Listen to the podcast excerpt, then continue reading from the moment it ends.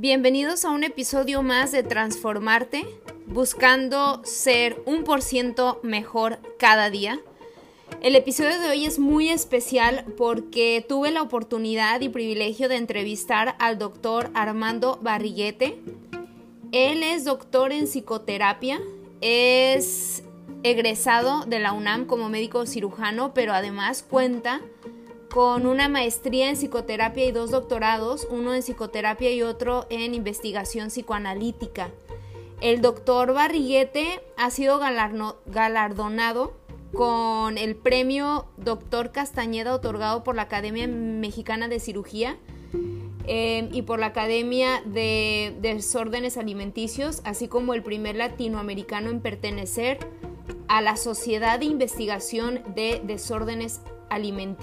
Además, es presidente y fundador del Colegio eh, Mexicano de Trastornos de la Conducta Alimenticia. Es fundador y consultor desde el año 86 de la Clínica de Trastornos de la Conducta dentro del Instituto Nacional de Ciencias Médicas y Nutrición. Y además forma parte de la Clínica Ángeles de Trastornos de la Conducta Alimenticia. Y bueno, él ahorita se va a presentar un poco más a detalle, pero de verdad que los invito a quedarse porque el contenido de esta entrevista vale muchísimo la pena. Estoy muy agradecida de verdad que me haya dado la oportunidad de entrevistarlo y bueno, sin más que decir, los dejo con este episodio tan especial, esperando que les ayude y que también eh, ayude a todos aquellos que puedan escuchar de esto. Si te gusta, compártelo y pues los dejo con la entrevista al doctor Armando Barriguete.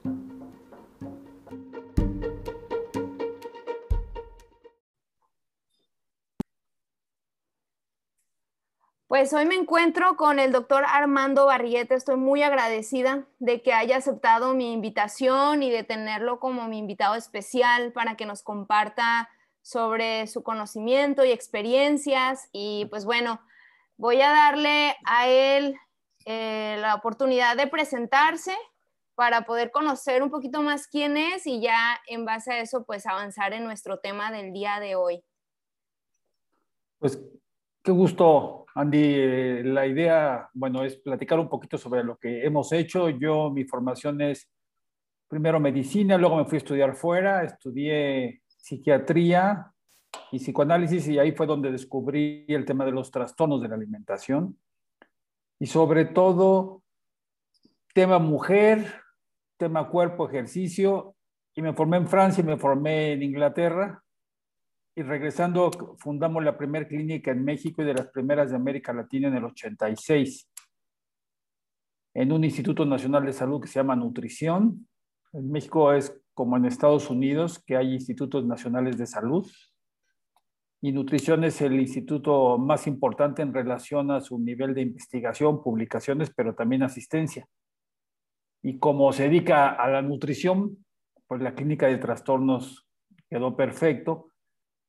Y bueno, después tuve que estudiar otras cosas porque los enfoques tradicionales, tanto de la psiquiatría como del psicoanálisis, no eran suficientes para entender estos trastornos. Entonces tuve que hacer una maestría, dos doctorados y con esto, no es que haya entendido todo, pero sí me di cuenta de lo importante de un enfoque, eh, nosotros llamamos clínicas en México, cuando son varios especialistas que se reúnen para tratar un trastorno y en donde el eje es la paciente o el paciente.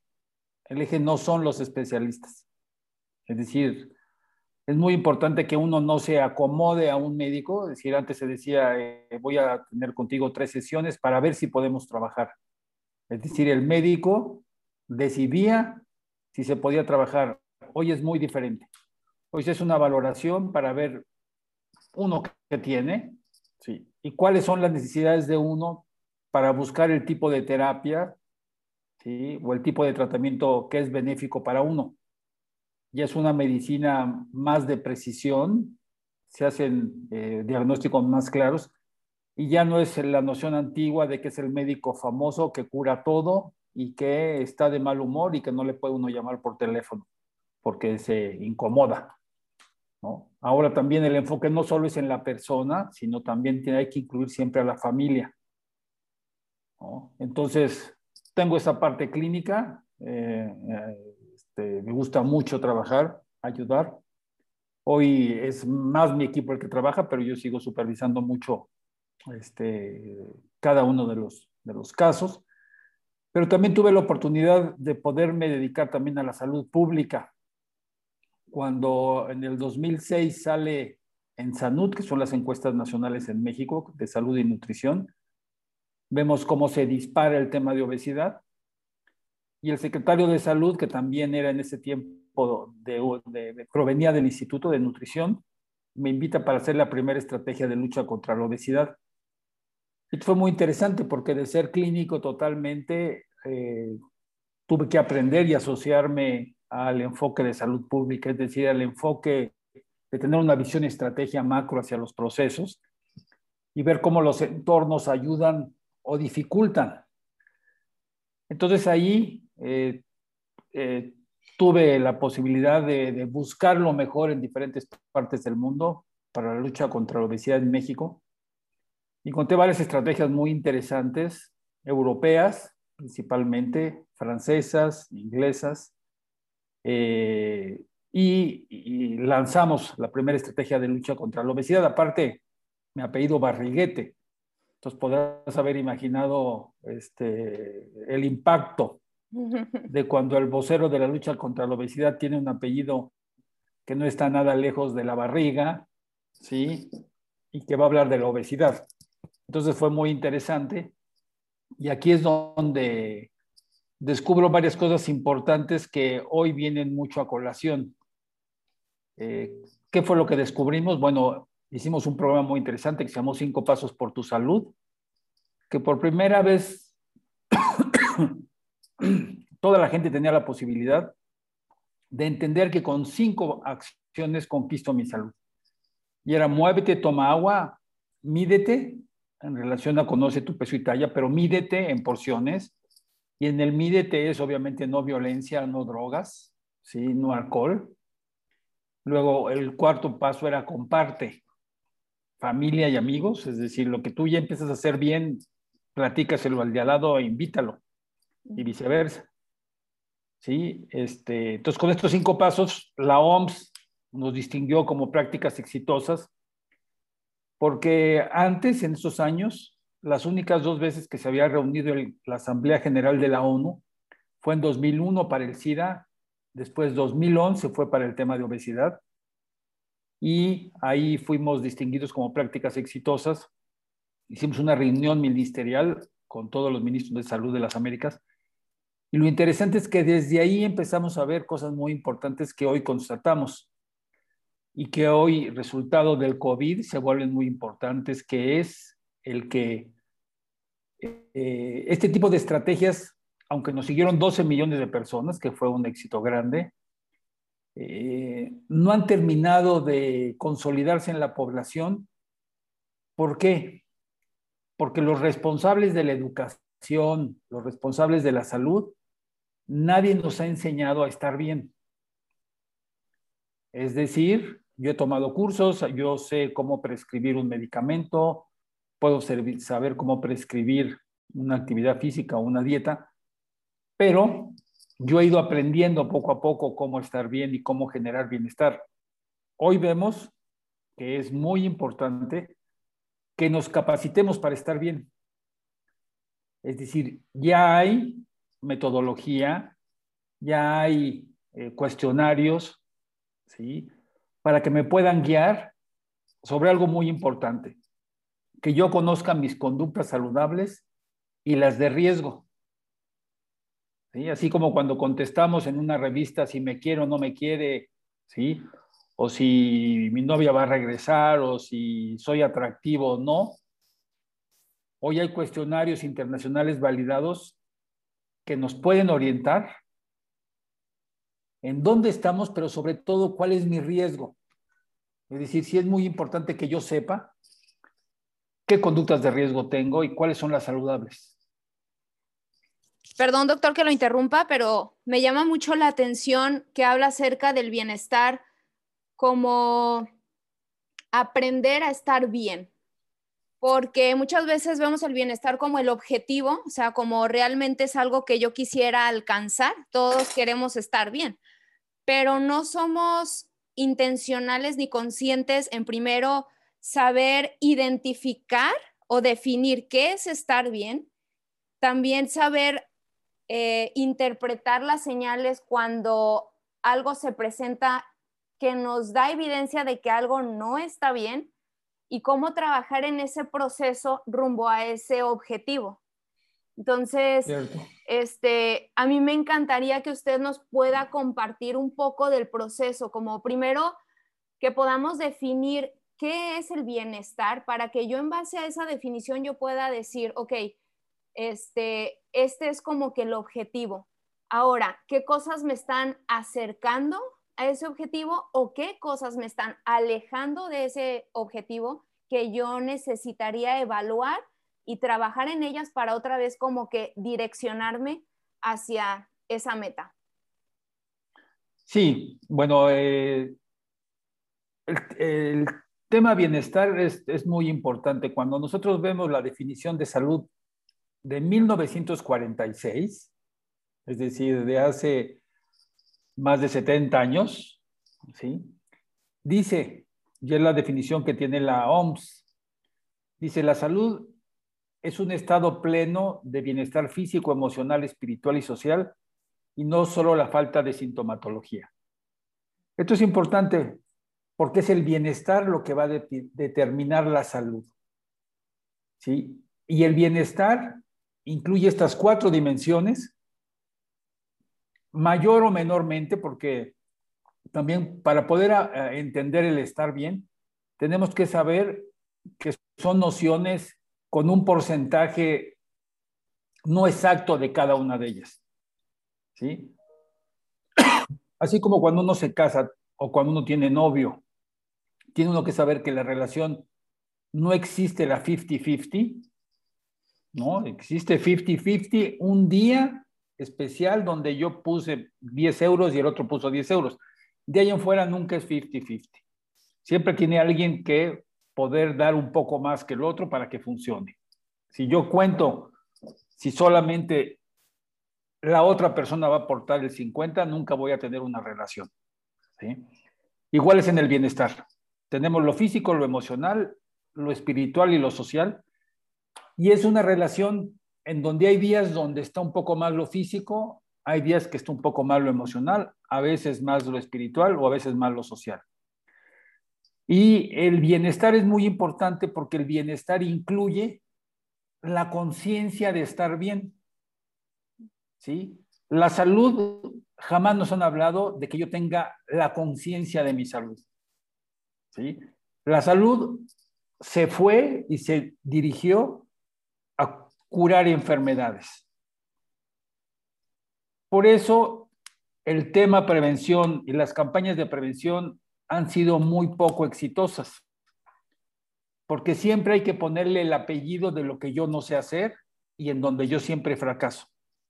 Prevención de la obesidad, es decir, prevenir que yo no sea lo que yo no quiero ser y ya lo soy.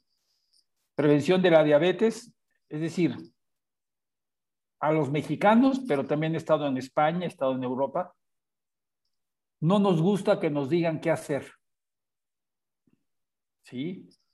Y dos, nos cuesta mucho trabajo diferenciar entre la publicidad comercial y la publicidad de salud. Esto es muy grave, pero es muy frecuente por dos razones, al menos. Una, porque la calidad de los comerciales de los refrescos, por ejemplo, es 10 veces mejor que la calidad de los comerciales que promueven el bienestar. Bueno, promueven la salud, no promueven el bienestar. ¿sí? Y por otro lado, no nos han enseñado a estar bien y regresamos a nuestro punto de partida. Hoy, sí, tenemos que saber que hay información muy clara para poder saber qué es estar bien. ¿Sí? Y para poder saber qué es, estar bien, eh, eh, son cosas muy básicas, ¿sí? Primero, el bienestar no es, no es individual, sino es colectivo. Es decir, yo no puedo estar bien si la gente que está al lado de mí no está en el camino de estar bien o ya está bien. Es decir, yo no puedo tener una ensalada, ¿sí? Y quien está al lado de mí no tenga su lunch y si yo no la comparto mi bienestar, quizá el físico va a estar bien, pero el social y el espiritual va a estar muy mal. Entonces, es una noción mucho más natural de lo que uno cree. Y algo muy importante del bienestar es que se inicia, ¿sí? Con lo que yo ya estoy bien. ¿Qué quiere decir? Que el tema de actividad física o el tema de alimentación o el tema de convivencia, yo tengo que hacer crecer lo que yo ya hago. Yo tengo que compartir lo que me sale bien. No buscar ¿sí? hacer lo ideal que le sirvió al atleta olímpico que ganó la medalla de oro. Es decir, eh, por ejemplo, yo fui nadador, ¿no? Y la natación es de los eh, deportes más completos. Pero mucha gente no puede, no quiere y no se le antoja nadar. Y tiene toda la razón, ¿por qué? Porque no hay albercas, ¿sí? Porque tienes que llegar antes, después te tienes que bañar al salir, es decir, bueno, uno se acostumbra, a mí no me pasaba nada, pero hueles todo el día cloro. Es decir, es decir, yo nadaba cinco horas diarias, ¿no? Es decir, yo empezaba un poco a transpirar haciendo otra actividad y olía alberca. ¿no? Mi novia, ¿no? Mis novias de esa época me decían que qué chistoso, que es la primera vez que salían con una alberca. Entonces, cada quien tiene que encontrar, identificar mis conductas saludables y las de riesgo. Nosotros tenemos cuestionarios específicos para esto, cuestionarios internacionales validados. ¿Por qué internacionales validados?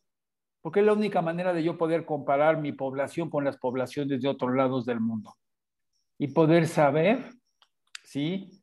Mi eficiencia y eficacia de los programas que yo voy a implementar. ¿no? Poderme comparar con el mundo para ver, ¿no? Este, qué funciona mejor. Entonces, el tema del bienestar Hicimos el año pasado, nos publicó Penguin Random House un libro ¿sí? sobre los pilares del bienestar, en donde nosotros explicamos todo esto, ¿sí? explicamos algo muy importante, que es el del ambiente obesogénico. En los años 90, cuando un colega nuestro, Swinburne, eh, australiano, eh, que hace surf, que mide como dos metros, escribió un artículo sobre el ambiente obesogénico, entonces nosotros dijimos, ya, ya lo perdimos. Este ya ve a todos gorditos y ya ve a todos que nos quieren inflar. Pues tenía razón. Es decir, él empezaba a hablar sobre la importancia de tener conciencia, no obsesión, ¿sí? ni volverse locura, pero que es un entorno, es un ambiente, es una sociedad de consumo en donde hay un interés porque yo consuma. Entonces yo tengo que estar atento para moverme y consumir las cosas que me hacen estar bien y dirigirme al bienestar, que también hay muchas más que antes. ¿No? Yo cuando nadaba, yo fui seleccionado nacional, campeón centroamericano y todo eso. Es decir, los pants para hacer deporte se mandaban a hacer solo para los deportistas. ¿Sí?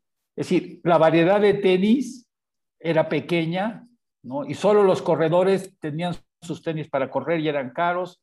Este, ¿no? Hoy la variedad en precio y calidad es impresionante en pants, impresionante en shorts, camisas para correr, en tenis, donde con un presupuesto bajo puedo tener unos tenis buenísimos. Antes no teníamos eso, ¿no? Es decir, entonces hay mucho más opciones también para el deporte pero hay mucho más opciones que de deporte para comer. ¿Sí? Y en porciones grandes. Entonces tengo yo que saber que hay mucha más facilidad para estar bien, pero es un entorno de consumo que me va a vender ¿sí? porciones grandes y un tema gigantesco. a través de las redes sociales digitales, yo insisto ponerle el digital, porque las redes sociales es la que yo tengo con mis hijos, con mis amigos, ¿sí? No a través de los este, eh, aparatos digitales o los dispositivos este, digitales. Eh, el tema del cuerpo y el tema de la imagen también se volvió inmenso. ¿no? Es decir, eh, bueno, en el Zoom, es decir, todo el tiempo nos estamos viendo nosotros. Es decir, yo me moví ahorita de un lugar donde estaba más oscuro a uno más claro porque yo me veía. Normalmente me hubiera quedado en el mismo lugar sin saber que no me veía, ¿no? Porque, sí, y también estar recibiendo todo el día, es decir, es como cuando uno era chico y adolescente que se veía al espejo todo el día y se encontraba el granito, se encontraba que un ojo está de un color que el del otro, que una ceja está más arriba que la otra o que una oreja está más picuda que la otra. ¿no? Entonces, dispara nuestra preocupación por nuestro cuerpo y no necesariamente nuestro interés por nuestras emociones y por nuestro interior. Mm. Muy cierto. ¿Y de qué manera usted cree, bueno, es muy claro que afecta el comportamiento eh, y el estado emocional de las personas y que nos va alejando de ese bienestar, pero de alguna manera usted, ¿qué considera que sean como esas, esos focos rojos, ¿no? Que uno podría eh, evaluar, ¿no? El hacer conciencia, porque muchas veces vamos en automático hasta que hay situaciones que salen de control. Por ejemplo, uno quizás no es tan intencional en cuidar su cuerpo hasta que llega una enfermedad, ¿no? Y ya este, un médico te dice que tienes que tomar ciertas medidas por X y Z. Pero antes, ¿no? De que una situación así muy evidente llegue, ¿cómo podemos primero hacer conciencia, ¿no? De, y hacer como un inventario, una evaluación de, esas, de esos cuatro pilares del bienestar? O sea, ¿cómo podríamos evaluarlos para saber, ok, esta es mi situación, cómo puedo trabajar para eh, acercarme más a, ese equilibrio, ¿no? ¿Usted cómo, cómo llevaría ese proceso? ¿Qué, ¿Qué recomendación podría darnos? Sí, yo creo que regresaríamos al tema de los cinco pasos, que es muy claro, ¿no? Los cinco pasos es muévete, toma agua, come verduras y frutas, mídete y comparte. Este fue hecho hace como 15 años y en donde uno tiene que saber que la actividad física es fundamental es decir, 30 minutos para los adultos cinco veces a la semana. Puedes empezar con una vez a la semana y luego subir a dos, no tienes que empezar con las cinco. Y una hora para los jóvenes. ¿Sí? Es decir, el movimiento es muy importante y no estar más de dos horas sentado. Es decir, cuando ya son dos horas, tengo que pararme, darle una vuelta a la mesa o hacer algo. Porque también se vio no solamente que la actividad física es importante, sino que el sedentarismo es muy dañino, porque tu cuerpo empieza como en reposo, ¿sí? Y, este, y, disminuye, ¿no? La velocidad de procesar lo que tú ingieres y todo, ¿no? Este, pero haría un alto y pondría que estos cinco pasos son muy importantes, pero el primero que es gigante y que no hay que olvidar nunca es no violencia y no drogas. ¿Sí? Es decir, es una máxima hoy en el mundo que hay muchísimas conductas que por su frecuencia o intensidad pueden ser dañinas. Te pongo el ejemplo, si yo ahorita eh, quisiera hacer cinco horas diarias de ejercicio, podría ser dañina para mi edad, ¿no? No es que sienta que me voy a morir, pero nadar 18 kilómetros, que era cuando nadábamos fondo en esas cinco horas, hoy a diferencia de los 18 o 20 años, que cualquiera diría, qué maravilla que sigue nadando, un día se va a infartar, Es decir, entonces, de acuerdo a frecuencia e intensidad, de acuerdo al momento de la edad, hay cosas muy buenas y otras muy malas. Es como tomar agua. Si yo me tomo 5 litros diarios de agua, voy a tener un problema serio, ¿sí? De salud. O si duermo 12 horas o si duermo 2, ¿sí? Lo cambia, ¿no? Entonces, los dos grandes que se vuelven dañinos inmediatamente, aunque su frecuencia sea pequeñísima, y sea este, espaciada es la violencia y las drogas, y yo sí creo que todos tenemos que estar muy alertas de que eso es gravísimo, y a eso hay que alejarnos de eso. Teniendo claro eso, podemos pasar al tema bienestar. Si estamos atorados en eso, tenemos un atorón muy serio y tenemos que resolverlo porque no hay manera estando ahí que yo pueda en algún momento conquistar el bienestar. Si eso no lo tengo, o lo tengo identificado en el sentido de que tengo amigos que fuman o toman o tienen problemas de drogas, pero yo tengo la distancia suficiente para no involucrarme o poderles decir que no, o no asociarlos a mi vida o a mi familia o a mi pareja, voy bien. Si no lo puedo hacer, tengo que pedir ayuda con un profesional. Eso no es de chiste. Si salgo de ahí yo no estoy, ya puedo hablar del muévete, ¿sí? Tener actividad física, tomar agua simple, potable. Sí, es muy importante que mi hidratación sea con agua, ¿no? Es lo más natural. No quiere decir que no algún día tome otra cosa, ¿no? Que decir, puede ser, ¿no? Es decir, todos hemos podido tomar algún tipo de bebida endulzada y no nos pasó nada, ¿no? Este, pero nuestra base de alimentación tiene que Y luego ya viene el mídete, ¿no? Tengo, yo sí tengo que saber cuánto peso, cuánto mido y cuáles son mis datos de laboratorio. Sí. Sí, este, y luego ya el comparte. Es decir, ya sé que me está funcionando, tengo que compartirlo con la familia. Entonces son cosas muy básicas, pero muy efectivas.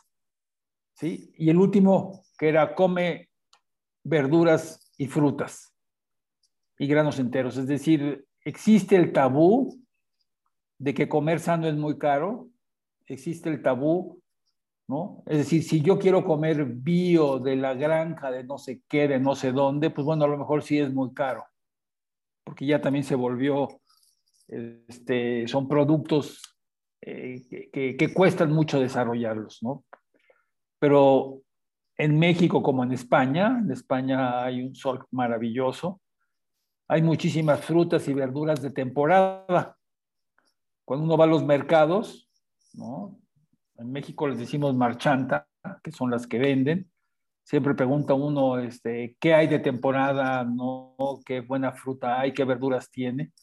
Y los precios son muy, muy accesibles, pero muy, ¿no? El huevo, el pollo en México es muy barato. En ciertas zonas el pescado, la carne es un poco más cara y se sugiere comer poca carne también. Entonces una vez a la semana es suficiente. Y a partir de ahí tiene uno una variedad, ¿no? Si quiero ser uno vegano, mm, se sugiere que sea ya después de los 24 años, cuando uno ya tuvo todo el desarrollo. ¿Por qué eh, hay gente que dice que puede ser desde antes si nosotros este, pensamos que ya que tenga el desarrollo completo. Y dos, ya que tenga la madurez de saber qué es lo que va a hacer y lo tome muy en serio para que realmente esté bien alimentada y no se desnutra al hacer ese cambio. Entonces, este, no es tan complicado, pero sí es a partir de que yo esté consciente de que quiero estar bien y el estar bien es un proceso de vida. ¿sí? No es una acción inmediata ni una acción de temporada o de moda. ¿no? Es decir, si tengo que hacer ejercicio todos los días, hay días que no puede uno, bueno, ese día no lo puede, quizá el fin de semana lo repone. Tengo que juntarme con los que hacen ejercicio para que me facilite hacer ejercicio. Es decir, hacer una, una pequeña comunidad, porque lo que busca uno es estar bien como persona, después como grupo y después, ¿por qué no? Como un centro o como un, una agrupación grande. Y hoy ya tenemos diplomados en línea, cursos en línea muy pequeños para enseñar a estar bien. Uno es bienestar y calidad de vida, otro es bienestar y nutrición, otro es bienestar y obesidad y trastornos, y hay otros microcursos también muy buenos. Eh, hay otro de prevención de la fatiga laboral. Estamos haciendo un curso de 10 horas gratuito para el regreso a la escuela. Entonces hay, hay muy buenas opciones eh, también gratuitas y que nos ayudan a estar bien. A mí me encantan esos recursos, me los voy a anotar y investigar para empezar yo también a formarme. Y igualmente voy a dejar disponible a, nuestros oyentes esas opciones para que también las consideren. Y antes de, llegar al final de esta entrevista, me encantaría poder hablar de dos puntos. Uno, el equilibrio, porque siento que a veces hay un peligro cuando en pro de la salud ponemos en riesgo la salud, ¿no? O el bienestar. Eh, por ejemplo, cuando ya se pierde el equilibrio en un área, eh, es decir, ok, hago ejercicio, pero ya cuando de uno cruza la línea ya se vuelve como una obsesión, o sea, como que llegar a un punto de equilibrio en esas disciplinas que son buenas al final de cuentas, pero dentro de su de su eh, equilibrio sano. Y por otro lado, eh, me encanta el, punto que habla de, la necesidad de, una comunidad, de, un grupo, ¿no? Que, sea de apoyo, el, aspecto social de nuestro proceso, que también al final el bienestar pues no es un evento, o sea, es un proceso que, se va, que, que uno va sumando mejoras a lo largo del tiempo, pero sí, esos dos puntos, uno el equilibrio y otro la importancia de, tener un grupo de apoyo, ¿no? Sí, cuando mencionas equilibrio, siempre viene a mi mente la palabra balance, ¿sí? Porque cuando uno pone balance y equilibrio, cuando uno habla del balance, ya empieza a moverse, ¿sí? Lo que hablábamos de que nunca es 50-50, sino es una suma, ¿sí? De factores que van buscando a partir del balance ese equilibrio. Entonces sí es muy importante saber que hay cosas básicas, pero que yo siempre tengo que estar alerta a cómo me siento. Les pongo un ejemplo, este, me tocó vacunarme ¿no? contra el COVID y este, al otro día, bueno, normalmente la indicación es que esté uno tranquilo, no sé qué, no sé qué, y al otro día a mí se me olvidó, me paré y normalmente corro este, seis kilómetros, no tampoco así ni tan fuerte, pero me gusta. Y salí a correr y de repente como a los 800 metros, normalmente voy en 150, 155 este, de frecuencia cardíaca, de repente me sentí cansadísimo y vi, tenía 165 de frecuencia. Yo dije, qué raro, ¿qué me pasó? Y me acordé de la vacuna. Entonces me asusté y ya me regresé caminando, ¿no? Pero lo que me refiero es, tiene uno que estar atento a, a cómo se siente. Es decir, me sentí muy cansado, sentí raro, vi mi frecuencia cardíaca y dijo, qué raro que vaya tan acelerado, es decir, estoy apenas empezando. Entonces, el balance y el equilibrio están muy asociados a que yo pueda estar consciente de cómo me siento. ¿Sí? Entonces, eso es muy importante y tener un entorno que te acompañe para que si tú no te estás dando cuenta, ellos te alerten. Es decir, si tú ya van varios días que no vas a correr o a caminar, si ya van varios días que no vas a, jugar cartas, si ya van varios días que tú no vas con tu grupo a echar dominó o a jugar fútbol, te marcan. Oye, ¿qué pasó? Flojo, ¿qué onda contigo? Este, no, este, lo que sea, ¿no? Entonces también el grupo, no nada más yo, sino el grupo también me alerta y, me ayuda. ¿no? Puedo decir, es que me lastimé, entonces te dicen, oye, pues voy a ver a tal médico que es buenísimo, o te paso a saludar, o necesitas alguna cosa. Es decir, estar en comunidad. ¿Y cuál era la otra pregunta? Eran esas dos, o sea, del balance y de la importancia, ¿no? De un grupo de apoyo que esté mm. ahí este, porque también yo pienso, ah, hay un, creo que hay una necesidad de hacer conciencia, como usted menciona, como un primer paso, porque a veces no sabemos ni siquiera o no nos detenemos a realmente identificar cómo nos sentimos. O sea, como que vamos a la vida en automático, haciendo las cosas por un lado, las responsabilidades que tenemos o las cosas que, que eh, se espera que hagamos, pero no, no sabemos identificar. O sea, algunas veces yo le hago la pregunta a alguien como, ¿cómo te sientes? Y realmente poder articular cómo me siento es una dinámica muy difícil. Lo he visto en muchas personas que no encontramos ni los adjetivos, o sea, no tenemos idea. Sí. Y eso creo que es, difícil. No, y decimos bien por educación, ¿no? Como que tenemos la sensación que si digo yo, ¿cómo estás? Y yo digo de la fregada, es decir, no me van a volver a preguntar, van a decir, Madre Santa, ya mejor cállate y vete despacito y bueno, este, saludos a la familia, este, vámonos. Sí. No, pues con mucho gusto, este, y, y si quieres después otra platicada específica sobre los cursos, ¿no? O las diferentes eh, opciones en línea para que la gente esté bien, este, con muchísimo gusto. Por ejemplo, ya ahorita ya rompimos los 500 mil inscritos en el tema de regreso escolar seguro, ¿sí? en donde queremos que toda la gente sepa cómo es regresar a la escuela de manera segura, ¿no? que es el COVID, pero también hay que estar atento, y la parte emocional. Entonces, este, con muchísimo gusto. Sí, yo voy a estar este, al pendiente y voy a investigar estos cursos también para yo misma tomarlos y prepararme, tener herramientas y también poder ofrecerlas a, los demás. Pero creo que nos quedamos con mucha información que procesar, que digerir y, y, de verdad con puntos súper vitales e importantes y yo le quiero agradecer una vez más que se haya tomado el tiempo de compartir con nosotros su experiencia, eh, todos los años de conocimiento, de investigación y que haya apartado este momento para compartir, de verdad que lo valoramos muchísimo, yo lo valoro mucho en lo personal y, le agradezco, le agradezco, espero no sea la última vez que nos comparta y que podamos eh, platicar más sobre estos temas tan interesantes y gracias por invertir bienestar en la vida de la gente.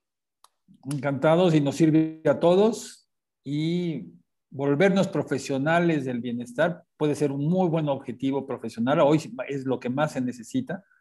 La demanda de toda la población, primero estar uno bien, ya es una ganancia, pero si puede uno volverse profesional del bienestar, que es a donde tenemos que movernos todos, todos ganamos. Así es, le agradezco muchísimo y pues estamos en contacto para un siguiente episodio juntos. Claro que sí, mucho gusto, André, que estés muy bien. Gracias, igualmente. Bye. Bye, bye.